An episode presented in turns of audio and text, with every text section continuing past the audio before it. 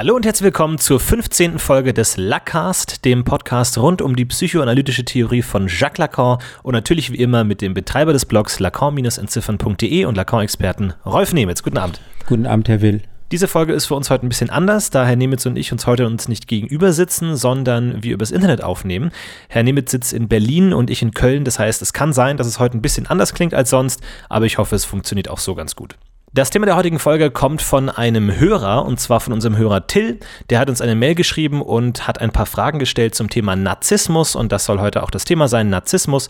Das werden wir eben an der Frage von Till besprechen. Wir werden uns ein paar Clips aus dem Film American Psycho anschauen. Und wir werden uns auch ein paar Zitate aus dem Seminar 1 von Lacan anschauen. Und Till schreibt folgendes. Ich interessiere mich dafür, was Lacan zum Thema Narzissmus gesagt hat. Herr Niemitz, was hat Lacan zum Thema Narzissmus gesagt? Er hat den Begriff des Narzissmus umformuliert und spricht stattdessen vom Imaginären. Genau, das Imaginäre haben wir jetzt schon ein paar Mal angesprochen und Till fragt weiter. Wie schätzt Lacan die Chancen der Psychoanalyse ein, einen krankhaften Narzissmus in angenehmere Bahnen zu lenken? Äh, Lacan würde wahrscheinlich sagen, das hängt davon ab, ob das Imaginäre im Rahmen einer Neurose funktioniert oder im Namen einer Psychose. Das heißt, Narzissmus ist für Lacan gar kein eigenes Krankheitsbild, das man dann auf eine bestimmte Weise behandeln könnte. Vollkommen richtig. Und im Rahmen einer Psychose kann man ganz groß, groß sagen, hat das Imaginäre eine Funktion, dass es keine Heilungsmöglichkeiten gibt. Im Rahmen einer Neurose sind die Chancen gut. Vielleicht erschließt sich ein bisschen besser, was Till zumindest mit Narzissmus meint. Er fragt nämlich weiter, haben Gespräche mit Therapeuten oder Analytikern überhaupt Sinn, wenn man den Drang in sich trägt, diesen gefallen zu wollen? Na, die meisten Menschen haben den Drang, ihrem Gegenüber gefallen zu wollen. Wenn das die Psychoanalyse verhindern würde, dann äh, gäbe es keine Psychoanalyse. Das ist normal, was er da beschreibt. Sie steht der Psychoanalyse im Weg, aber es ist das normale Hindernis, mit der jede Psychoanalyse kämpft. Das Imaginäre blockiert den Zugang zum Unbewussten, zum Symbolischen. Und wie geht man in der Psychoanalyse damit um? Indem sie versucht, die imaginäre, also die narzisstische Dimension klein zu halten. Zum Beispiel dadurch, dass während einer psychoanalytischen Kur der Patient den Psychoanalytiker nicht sieht. Da gibt es dann noch die Regel der freien Assoziation. Sagen Sie alles, was Ihnen in den Sinn kommt. Wie kann man es schaffen, von der imaginären Ebene auf die symbolische Ebene zu kommen? Ich möchte mich auf meine Andeutungen beschränken. Ich bin kein Psychoanalytiker. Das gehen jetzt alles, das sind jetzt Fragen, die richten sich darauf, wie wird eine psychoanalytische Kur oder Behandlung durchgeführt. Dafür bin ich nicht kompetent. Ich kann dir mal ein Zitat anbringen von Lacan und zwar aus Seminar 1 und zwar das Zitat auf Seite 233 und da schreibt er folgendes. Es ist der Bruch der Verteuerungen des Sprechens, der dem Subjekt, zumindest nach und nach, die verschiedenen Teile seines Bildes zu sehen und das zu erreichen erlaubt, was wir eine maximale narzisstische Projektion nennen können. Er beschreibt hier also auf dem gelungenen Weg eine Analyse, dass eine maximale narzisstische Projektion erreicht werden muss. Was ist darunter zu verstehen, narzisstische Projektion? Na, das Zitat besteht aus zwei Teilen und der erste sagt, es geht darum, dass die Verteuungen des Sprechens äh, gebrochen werden oder so ähnlich.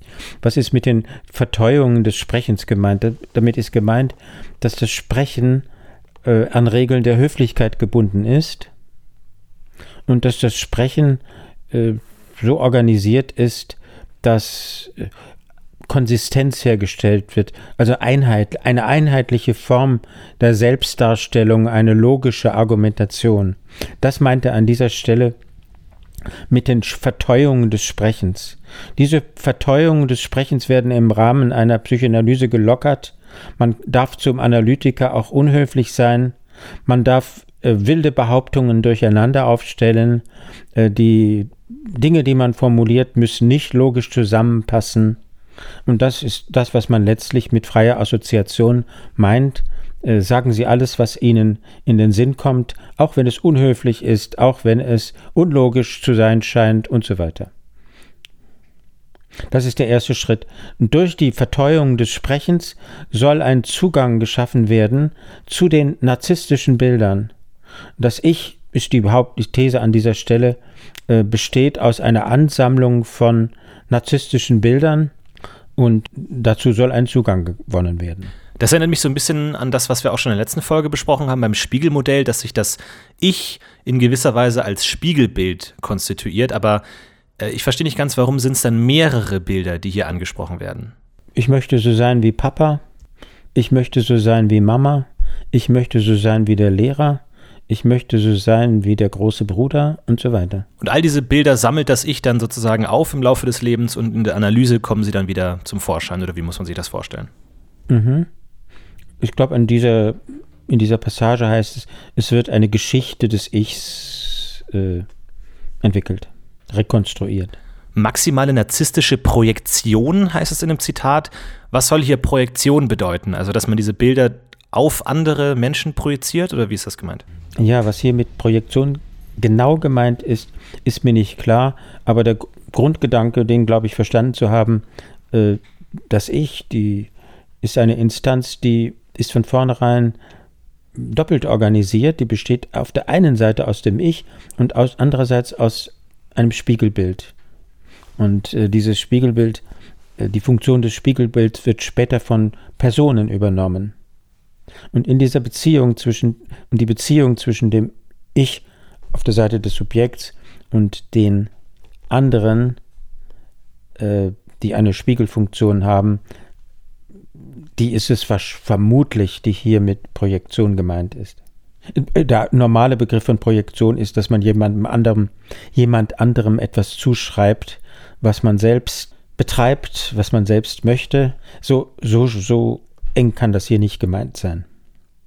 Ein anderes Zitat hat mich sehr verwundert und zwar das auf Seite 230, denn hier bringt Lacan plötzlich den Begriff der Verliebtheit mit rein. Ich lese mal vor, Seite 230.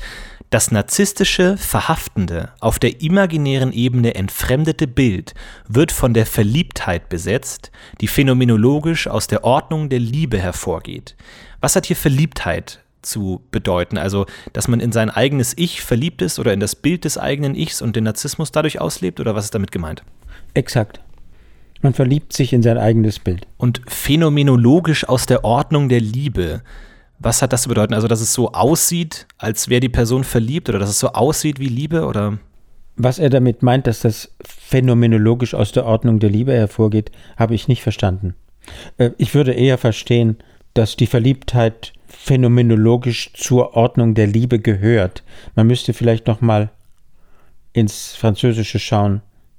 Aber es ist klar, äh, in, in unserer Kultur äh, ist seit äh, ein paar hundert Jahren die Verliebtheit der einer der Einstiege in das Liebesleben. Und bei Freud geht es allerdings und im Kontext der Stelle, die Sie zitieren, nicht um die Verliebtheit eines Erwachsenen in eine erwachsene Person, sondern um die Verliebtheit des Kindes im Verhältnis zum Vater. Ja, wir haben uns zur Folge auch äh, zwei Ausschnitte aus dem Film American Psycho angeschaut. Da gibt es unter anderem eine Szene, wo die Hauptfigur Patrick Bateman ähm, zwei Frauen zu sich einlässt, einlädt und mit ihnen Sex hat und während er mit ihnen Sex hat, beständig sich selbst im Spiegel dabei anschaut. Also ihm scheint es bei dem äh, Genuss des Sex weniger darum zu gehen, die Frau zu genießen, sondern eher sein eigenes Bild zu genießen. Inwiefern ist das ein Bild für Narzissmus? Würden Sie sagen, Patrick Bateman ist ein Narzisst? Also in der Lacanischen Terminologie kann man nicht sagen, XY ist ein Narzisst. Man kann fragen, was ist die narzisstische Dimension hier? Und es ist klar, oder die imaginäre Dimension, wenn jemand sich beim Sex im Spiegel betrachtet, würde das ganz klar äh, nach Lacan eine Aufnahme, eine, wieder, eine Anknüpfung an die Spiegelstruktur sein. Also an den narzisstischen, an den Narzissmus. Aber diese, äh, diese, in dieser Sexszene, denke ich, liegt das Problem ganz woanders. Äh, der Bateman wird in dieser Szene als jemand dargestellt, der sich nicht um die Lust, nicht um die, das Genießen der anderen beiden Personen kümmert. Er hat zwei Prostituierte zu sich bestellt und er kommandiert sie herum. Und es ist offenkundig, dass es ihm nur um seine eigene Lust geht und dass diese Lust stark narzisstisch geprägt ist. Und das heißt, man betrachtet diese Szene mit der Hintergrundvorstellung, eigentlich müsste der äh, Mr. Bateman sich um die Lust seiner Partnerinnen kümmern, zumindest genauso wie um seine eigene. Und diese Hintergrundvorstellung, von der aus man diese Szene vielleicht ein bisschen empört betrachtet, ist in Lacans Perspektive imaginär. Also, wenn Sie so wollen, narzisstisch. Weil diese Hintergrundvorstellung, die Folie, vor der aus Bateman in dieser Szene als unmöglich erscheint, diese Folie ist eine bestimmte Vorstellung darüber, wie ein Paar beim Sex zu funktionieren hat. Es hat zu funktionieren als harmonische Einheit, als ein Austausch der Lüste. A kümmert sich um die Lust von B und B kümmert sich um die Lust von A. Das ist die normale Paarvorstellung. Und Lacan sagt hierzu, das ist eine imaginäre Vorstellung, eine Vorstellung von Totalität, die hat nichts mit der Realität zu tun, nichts damit, wie die Lüste wirklich funktionieren. Die Lüste von Mann und Frau funktionieren vollkommen anders. Die sind absolut heterogen. Also ist der Narzissmus, was hier diese Darstellung des Geschlechtsakts betrifft, auf der Seite der Zuschauer, die sich darüber empören, dass Bateman sich so wenig um den anderen kümmert. Warum ist diese, diese normale, äh, man, man kümmert sich um die gegenseitige Lust, Vorstellung, warum ist das narzisstisch? Weil in, inwiefern kommt denn der andere selber als genießendes Objekt überhaupt ins Spiel, wenn diese imaginäre Spiegelbeziehung sich ja eigentlich nur auf das eigene Ich bezieht? Narzisstisch oder äh, äh, imaginär ist auch die Vorstellung des harmonischen Paars. Wovon ist das abgeleitet? Letztlich von einer Fantasie über die Beziehung zwischen Mutter und Kind. Einer der absoluten Grundgedanken von Lacan, aber auch äh, von Freud ist, dass es, äh, die Beziehung zwischen den Geschlechtern durch und durch problematisch ist. Und eine der Formeln, die Lacan dafür geprägt hat, ist in einem Seminar mit dem Titel äh, Die Logik des Phantasmas, es gibt keinen Geschlechtsakt. Und was wäre ein Geschlechtsakt? Er meint an dieser Stelle damit eine harmonische Beziehung der Lüste. Ein komplementäres Verhältnis vom Typ Yin und Yang. Und stattdessen sind die Lüste unausgeglichen? Unausgeglichen, ja, so könnte man sagen. Sie sind, in, er sagt, inkommensurabel. Sie haben kein gemeinsames Maß. Die Lüste von Männern und die Lüste von Frauen liegen auf verschiedenen Planeten. Und das nicht akzeptieren zu können, ist eine Funktion des Narzissmus, des Imaginären.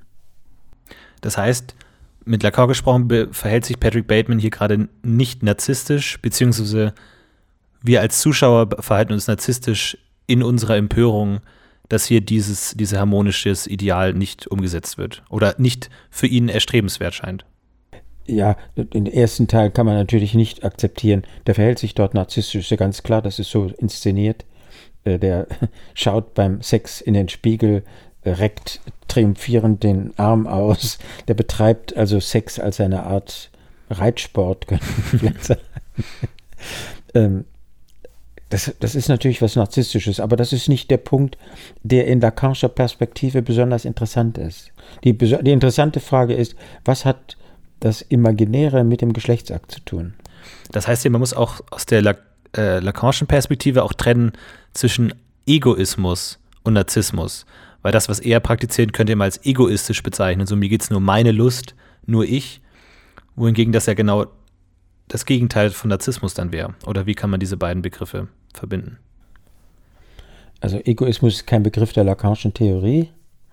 Äh, auf jeden Fall, für Lacan ist es so, die Lust ist immer an den eigenen Körper gebunden. Der Körper des anderen Geschlechts ist unzugänglich. Ähm, genau gesagt, als Körper des anderen Geschlechts. Ich habe keinen Zugang zu dem, was der Partner des anderen Geschlechts in seiner Spezifik genießt. Ich habe als Mann keinen Zugang dazu, wie eine Frau als Frau genießt. Ich habe vielleicht einen Zugang auf der Mas Maso sadomasochistischen Ebene, der voyeuristisch-exhibitionistischen Ebene, aber nicht zur Ebene einer Beziehung zwischen zwei biologischen Geschlechtern. Ja, man könnte sagen, äh, Mr. Äh, Bateman, der zukünftige Serienkiller, oder damals ist das vielleicht schon in dieser Szene, der ähm, führt hier nur die normale Sexualität vor. Das in sich eingeschlossen sein der Lust. Ohne die imaginäre Illusion, der wir normalen anhängen sozusagen. Ohne die Illusion der Komplementarität, dass die Geschlechter sich wunderbar ergänzen. Für ihn ist klar, diese zwei Frauen, das sind Prostituierte, die er hin und her scheucht und die er zum Schluss zusammenschlägt.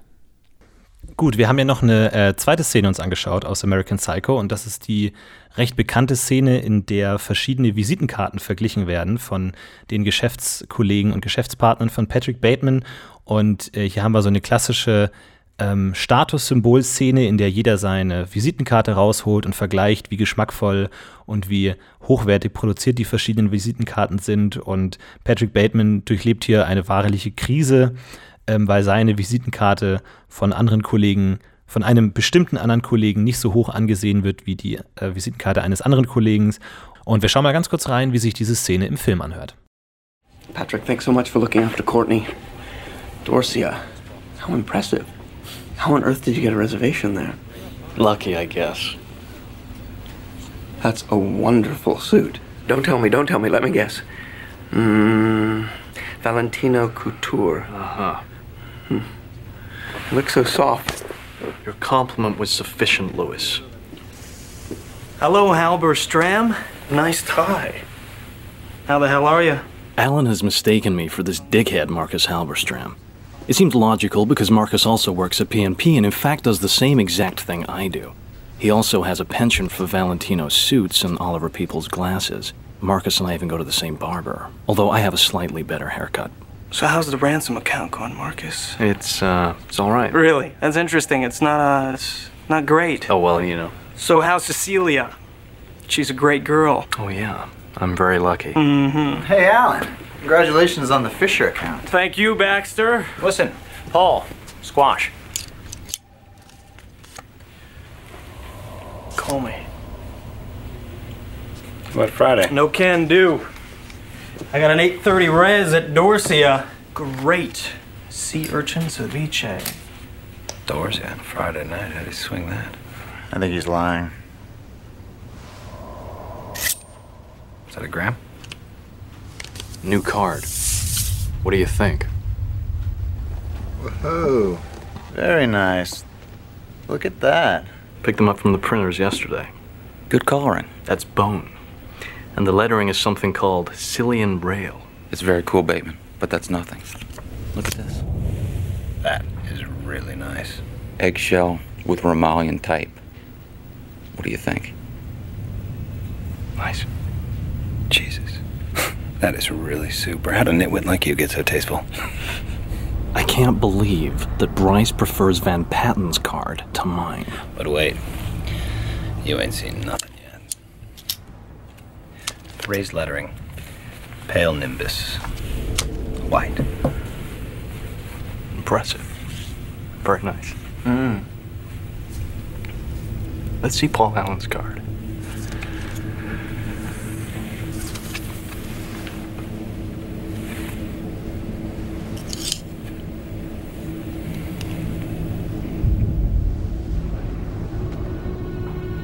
Look at that subtle off-white coloring. Tasteful thickness of it. Oh my god. It even has a watermark.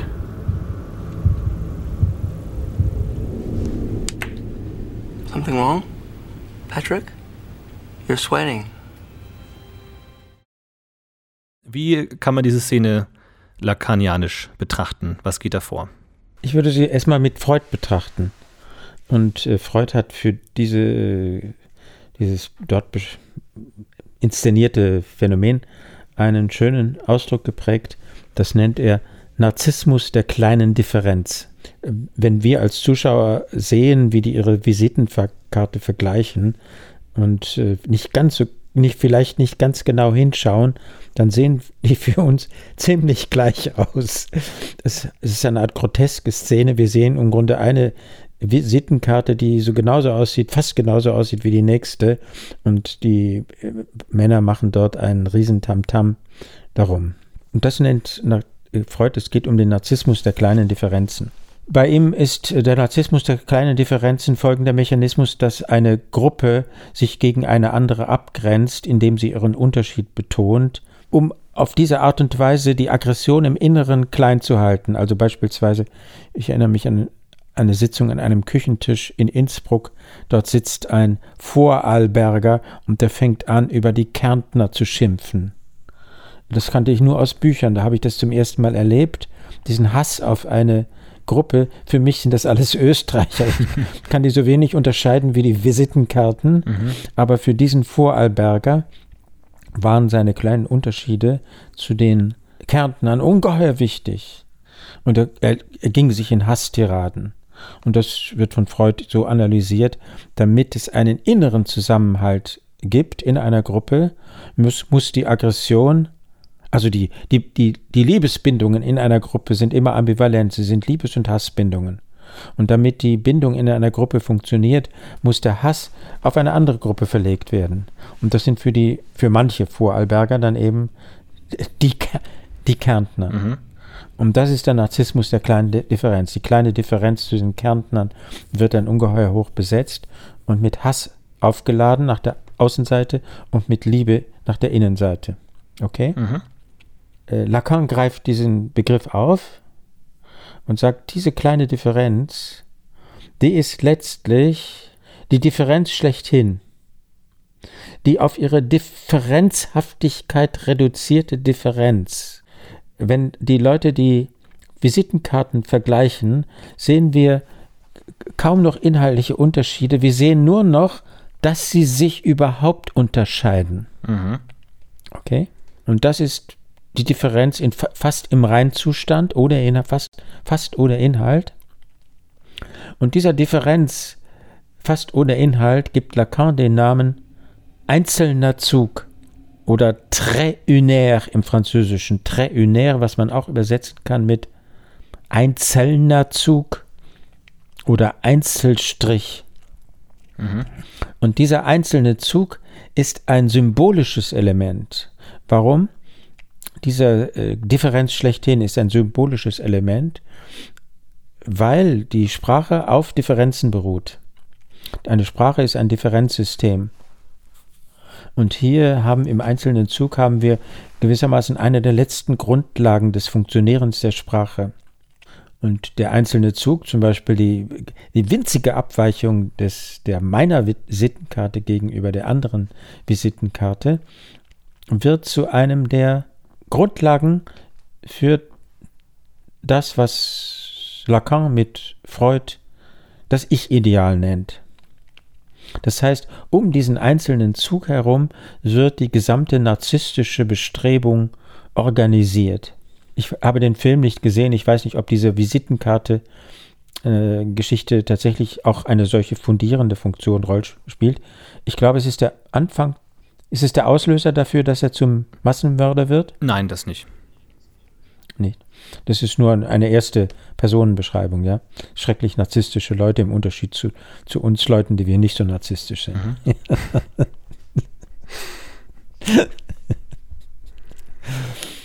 mhm. Also, das ist für mich die Szene des einzelnen Zugs. Mhm. Das heißt, das ist die, das Element, an dem das Ich-Ideal dann das Herannahen des Ichs an das Ideal-Ich misst. Wir haben ja schon diese Unterscheidung zwischen Ich, Ideal-Ich und Ich-Ideal oft angesprochen und hier ist es ja relativ deutlich. Es gibt ein, ein, ein, ein Ideal einer perfekten Visitenkarte und an das versucht Patrick Bateman heranzukommen. Und dann gibt es eben in dem Fall konkret manifest diesen einen Kollegen, dem er anscheinend dieses Urteil überlässt und er sagt, er kann es nicht fassen, dass dieser eine Kollege seine Visitenkarte für nicht so gut befunden hat. Das heißt, dieser eine Kollege fungiert dann als das Ich-Ideal, kann man das so sehen? Der, der letztlich die Entscheidung trifft oder der, der überwacht? Nein, würde ich nicht sagen, sondern das Auffällige ist hier, äh, also es geht um Statussymbole und es geht darum, äh, in der Szene, welche Frauen man in welches Lokal einlädt und äh, das gehört normalerweise zur narzisstischen Ordnung, also zum Imaginären. Und Lacan fragt sich äh, beständig, wie das Symbolische in das Imaginäre eingreift, wie das Symbolische, wie die Sprache in den Narzissmus eingreift. Und das können wir hier genau sehen. Sie greift ein auf der Ebene von Namen. Wir haben Visitenkarte, auf denen stehen Namen, der Name der Firma, der Name der Person, der Status der Person, also von Titeln auch, von Adressen und nicht nur von gesprochenen Eigennamen und anderen Klassifikationen, äh, sondern von geschriebenen Namen. Und äh, das Ich-Ideal ist ich weiß nicht genau, wie ich es einordnen soll. Auf jeden Fall, um sich dem anzunähern, dass es hat was zu tun mit dem geschriebenen Namen, mit dem Eigennamen. Der, äh, wie heißt er, Patrick? Patrick Bateman, Bateman ja. Nicht, mhm. mit Patrick Bateman, der möchte, dass sein Eigenname ganz oben ist, höher steht als alle anderen.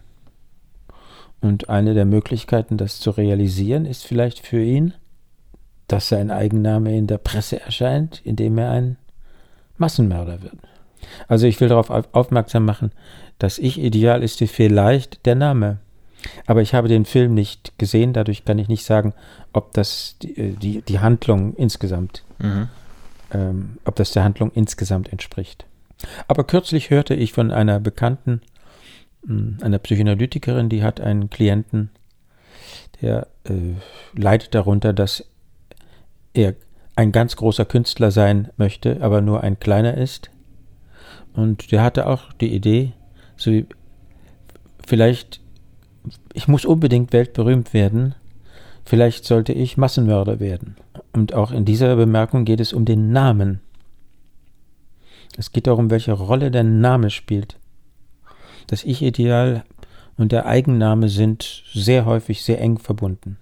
Sie meinen aber, dass hier die Visitenkarte bewusst gewählt wurde und man jetzt nicht zum Beispiel die Krawatten der Männer vergleicht, sondern die Visitenkarte, weil eben der, auf der Visitenkarte auch der Name steht und die Position und somit als symbolisches Element ist, als diesen einziger Zug ähm, symbolisieren kann in der Theorie Lacans. Na, nein, das meine ich nicht, dass es bewusst gewählt wurde.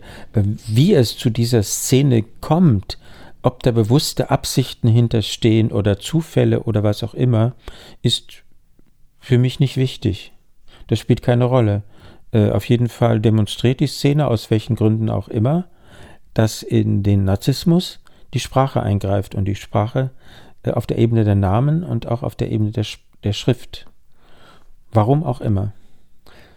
Wie, wie Hollywood funktioniert, warum äh, die so viele Hollywood-Filme sich so perfekt eignen für die Demonstration von Lacanischen Theoremen, ähm, das kann ich nicht genau sagen. Das sind ja riesige, riesige Geldmaschinen, die versuchen müssen, ein Massenpublikum zu erreichen. Und in diesen Versuchen, ein Massenpublikum zu erreichen, müssen sie offenbar sich anpassen an die Dynamik des Unbewussten, so würde ich mir das erklären. Aber ob das durch bewusste Absichten erfolgt, nein, das würde ich nicht. Finde ich die unwahrscheinlichste Annahme wir haben ja in der letzten Folge ähm, darüber gesprochen, wie die Dynamik des Ichs und des Ideal-Ichs ist. Wir hatten ja da angesprochen von dem kleinen Jungen, der Messi sein will und dessen Ideal-Ich Messi ist sozusagen und der eben diesen Vergleich sucht. Jetzt hier in dieser Szene ist es aber nicht mehr das Ideal-Ich, sondern das Ich-Ideal. Und zwar, weil es nicht mehr um, um imaginäre Aspekte geht, sondern um symbolische Aspekte in Bezug auf den Namen. Und dann vergleicht sich das Ich mit dem Ich-Ideal? Oder wie, wie funktioniert das? Weil bis jetzt war das Ich-Ideal ja immer so die darüberstehende Instanz, die bewertet, wie nah das Ich dem Ideal-Ich gekommen ist oder nicht. Und wie, wie sieht jetzt die, das Dreieck aus bei der Visitenkartenszene? Ja, bei dieser Szene gibt es noch ein interessantes Detail. Da gibt es jemanden, es kommt einer, der, ein, ein neuer Mann rein, der eine sagt, der Anzug ist von der Firma so und so, ich glaube Valentino. Mhm. Und dann nähert er seine Hand, mit seiner Hand nähert er sich dem Ärmel dieses Anzugs und fasst diesen Stoff an und sagt was dazu, wie dieser Stoff sich anfühlt. Und dann reagiert Patrick Bateman empört und sagt, das Lob hätte gereicht. Also er wollte nicht angefasst werden. Und äh, mit diesem Anzug sind wir auf der Ebene des Körperbildes. Und äh, mit dem Namen Rudolf Valentino als Name für die Firma, die diese Anzüge herstellt, sind wir auf der Ebene des Namens. Das heißt, die verschiedenen äh, Statusattribute, die die äh, Leute dort haben, dienen dazu, sich als Ideale darzustellen. Und das liegt zu einem beträchtlichen Teil auf der Ebene des Körpers. Ach, die Frisur ist auch ein Thema. Hm, äh, es gibt dort jemanden, von dem Bateman sagt in einem inneren Monolog, er hat fast dieselbe Frisur wie. Nein, er sieht fast so aus wie ich. Er hat dieselbe Vorliebe für dieselben Brillen. Aber mein Haarschnitt ist besser. Also die Idealbildung bezieht sich auch auf den Körper. Aber in der Szene ist sehr, sehr beeindruckend, dass es fortwährend um Namen geht. Es geht um den Namen desjenigen, der, den, der, der Firma, die den Anzug herstellt. Und das, die Brille ist nicht einfach eine schicke Brille, sondern es ist ein Modell von dem Optiker so und so. Ich habe es vergessen. Und äh, das heißt, in die Idealbildung geht die Sprache beständig ein. Und das ist das, was Lacan mit seiner Unterscheidung zwischen Ideal-Ich und Ich-Ideal zu fassen versucht, dass die Idealbildung eine imaginäre Achse hat und eine symbolische Achse. Und außerdem behauptet er noch, dass die symbolische Achse die letztlich strukturierende ist.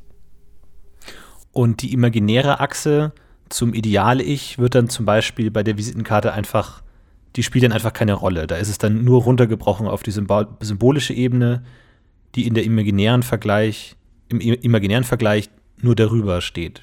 Die wird hier direkt angegangen. Oder wie kann man das theoretisch fassen? Sie, Sie, Sie meinen jetzt, die, Sie beziehen sich jetzt auf die Visitenkarte als Gegenstand, ja? Ja, als, als den Unterschied zwischen dem Jungen, der Messi nacheifert, und Patrick Bateman, der seinen Namen ähm, in, auf einer gewissen Position haben möchte.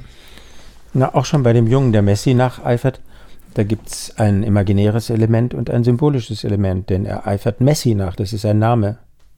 Aber das Ideal-Ich und auch das Ich-Ideal, als, als Name das Ich-Ideal und als körperlicher Fußballer das Ideal-Ich. Äh, Erstmal, ja, um den, um den Grundgedanken zu verstehen. Die Frage ist, wie funktioniert die Idealbildung? Warum interessiert die Idealbildung? Weil die Idealbildung eine Hauptquelle der Verdrängung ist, also der Herausbildung des Unbewussten. Die Beziehung zu den Idealen muss gelockert werden im Rahmen einer Psychoanalyse. Äh, also ist die Frage, wie funktionieren diese Ideale? Und die Idee ist, es gibt eine imaginäre Achse und es gibt eine symbolische Achse. Es gibt eine Achse von Bildern und es gibt eine Achse von sprachlichen Phänomenen. Und äh, darum geht es erstmal. Ob etwas ganz Bestimmtes, das im Leben eines bestimmten Menschen diese Funktion hat, die man dann das Ich-Ideal im engeren Sinne nennt, das, sollten wir die Szene nicht zu sehr äh, belasten. Mhm. Und können Sie das ganz kurz erklären, wie dann der Mechanismus der Verdrängung ist? Wann wird dann etwas verdrängt? Bestimmte Triebe sind mit bestimmten Idealen nicht vereinbar. Zum Beispiel der Anal, die analen Triebregungen, die widersprechen einer idealen Vorstellung, wie der Körper sich pr präsentieren sollte. Wer möchte schon mit verschissener Hose herumlaufen? Das wäre jetzt grob gesagt ein Mechanismus, wie bestimmte Triebregungen verdrängt werden. Also sozusagen das, was einen davon abhält, das Ideal zu erfüllen, wird verdrängt. Ja, es gibt noch andere Instanzen, die die Verdrängung betreiben. Es gibt auch Verbote, nicht nur Ideale. Aber das ist ein, ein, ein Zugang. Es, es gibt noch ein schönes Beispiel für das Ineinandergreifen von Körperbild und äh, Symbolischem, also für die Formung des Narzissmus durch sprachliche Phänomene. Das ist die Schlussszene äh, die, das Schlussbild in dieser Sexszene, zumindest die Schluss, das Schlussbild, das ich im Internet gesehen habe. Und nach dem Sex liegt äh, Pat, Patrick Bateman mit den beiden Prostituierten im Bett, links eine und rechts eine, er in der Mitte. Sie sind eingeschlafen, die, seine beiden Begleiterinnen. Und die eine greift im Schlaf, bewusstlos sozusagen, nach seinem Arm und er schiebt diesen Arm, schiebt ihren Arm weg von, er will von ihr nicht berührt werden. In der Szene selbst habe ich nicht gesehen, worum es geht, aber im Drehbuch findet man das. Drehbuch findet man im Internet. Es geht um seine Rolex. Er hat an seinem Arm eine Rolex und er möchte nicht, dass sie diese Rolex berührt. Das heißt, zu den Attributen, die ihn auszeichnen, seine Status, also, äh, zu den Statusattributen gehört auch eine Uhr. Und diese Uhr hat einen Namen. Dass die Rolex heißt und nicht anders, ist absolut entscheidend. Also da wird dem Körper eine Rolex, selbst wenn er nackt ist, wie in dieser Schlussszene vermutlich, wir sehen, die liegen unter einer Bettdecke, aber nehmen wir mal an, sie sind, er ist nackt, gibt es noch einen Rest einer Beschriftung. Und das ist Rolex, der Mann mit der Rolex. Und warum schlägt er die Hand weg? Was, was missfällt ihm da, dass sie die, denn, die anfasst? Ja, warum, warum missfällt ihm das? Intuitiv gefällt mir das, aber ich kann es nicht sagen. Ich kann es nicht genau sagen. Ich habe das Gefühl, es ist eine gute Idee. aber mehr komme ich an dich. Auf jeden Fall dem, äh, dem, dem Leser Till, dem Hörer Till kann man sagen, was macht Lacan mit dem Narzissmus? Äh, er macht daraus nicht nur das Imaginäre, sondern er fragt sich immer wieder, immer wieder, wie die Sprache, wie die symbolische, wie zum Beispiel die Eigennamen, wie die Schrift in den Narzissmus eingreifen. Ach so, und dann war vor Ihnen noch die Frage, äh, die Visite, Visitenkarten selbst, wenn wir die als Objekte nehmen, reduziert sich dann alles auf die Schrift, auf Sprache und auf Schrift? Keineswegs. Eine Visitenkarte ist ja ein materielles Objekt, ein Gegenstand, ein meist rechteckiger Gegenstand. Und das heißt, er hat eine geschlossene Form. Unsere ganze Welt besteht aus geschlossenen Formen. Hier liegt ein Stapel Bücher und so weiter. Hier steht ein Regal, das Mikro steht hier. Äh, wie kommt es, dass wir unsere Welt mit solchen in sich geschlossenen Gegenständen bevölkern und dass wir nervös werden, wenn plötzlich Dinge auftauchen, die nicht diese geschlossene Gestalt haben. Zum Beispiel eine auslaufende Pfütze, ein, ein zerfranster Teppich. Also warum sind diese abgeschlossenen äh, Dinge für uns wichtig, wie zum Beispiel eine klar geschnittene Visitenkarte? Warum würde man nervös werden, wenn diese Visitenkarte an einem Rand ausgefranst wäre? Das würde völlig grotesk wirken. Und die Antwort von Lacan wäre vermutlich wegen der Orientierung am Körperbild. Wir sind fortwährend damit beschäftigt, die geschlossene Gestalt des Körperbildes auf alle möglichen Gegenstände zu projizieren, nicht nur auf unser Gegenüber, auf Mitmenschen, sondern auch auf Gegenstände, auf Dinge, auf wie, sowas wie diese Tasse hier, die neben mir steht. Weil es uns dann sozusagen daran erinnert oder die, die Angst, dass der eigene Körper zerstückelt wird oder nicht gleichförmig ist oder ungleichmäßig ist und damit das eigene Körperbild nicht mehr ideal ist, so wie man es im Spiegel damals gesehen hat. Ja, gute Idee, könnte sein. Mhm. So, dann haben wir zum Abschluss noch eine Frage, die von unserem Hörer Jan kommt und der fragt konkret, wie lief der Erkenntnisgewinn bzw. die Forschung von Lacan konkret ab? Hat er vorwiegend sein eigenes Denken analysiert? Bezog er sich auf Erfahrungen aus selbst durchgeführten psychoanalytischen Sitzungen? Oder führte er Studien an einer größeren Anzahl von Personen durch? Lacan hat gearbeitet wie alle theoretisch arbeitenden Psychoanalytiker. Ähm, er hat seine eigenen Erfahrungen eingebracht, er hat die Erfahrungen mit Klienten eingebracht. Er hat ungeheuer viele Klienten, also von daher eine sehr große Personenanzahl. Und er hat intensiv die Literatur studiert und sich fortwährend zu den Texten seiner Kollegen äh, geäußert. Von daher ist Lacan ein ganz normaler, theoretisch Arbeitender im Gebiet der Psychoanalyse. Das Ungewöhnliche ist vielleicht vor allem das große Interesse für Philosophie. Das ist bei Freud nicht so stark ausgeprägt. Er hat versucht, die Problemstellungen, Begriffe, Theoreme der Philosophie, auch der Mathematik, der Logik für die Psychoanalyse fruchtbar zu machen. Aber auch das gehört zum normalen Forschungsprojekt. Die einen Forscher äh, knüpfen, die, die verschiedenen Forscher ver verwenden verschiedene, wie soll ich sagen, Stützungstheorien, Anregungstheorien, Theorien, aus denen sie ihre, mit denen, deren Hilfe es ihnen gelingt, auf neue Ideen zu kommen. Bei Lacan war die Philosophie besonders wichtig. Und da vor allem welche Philosophie? Kann man das sagen?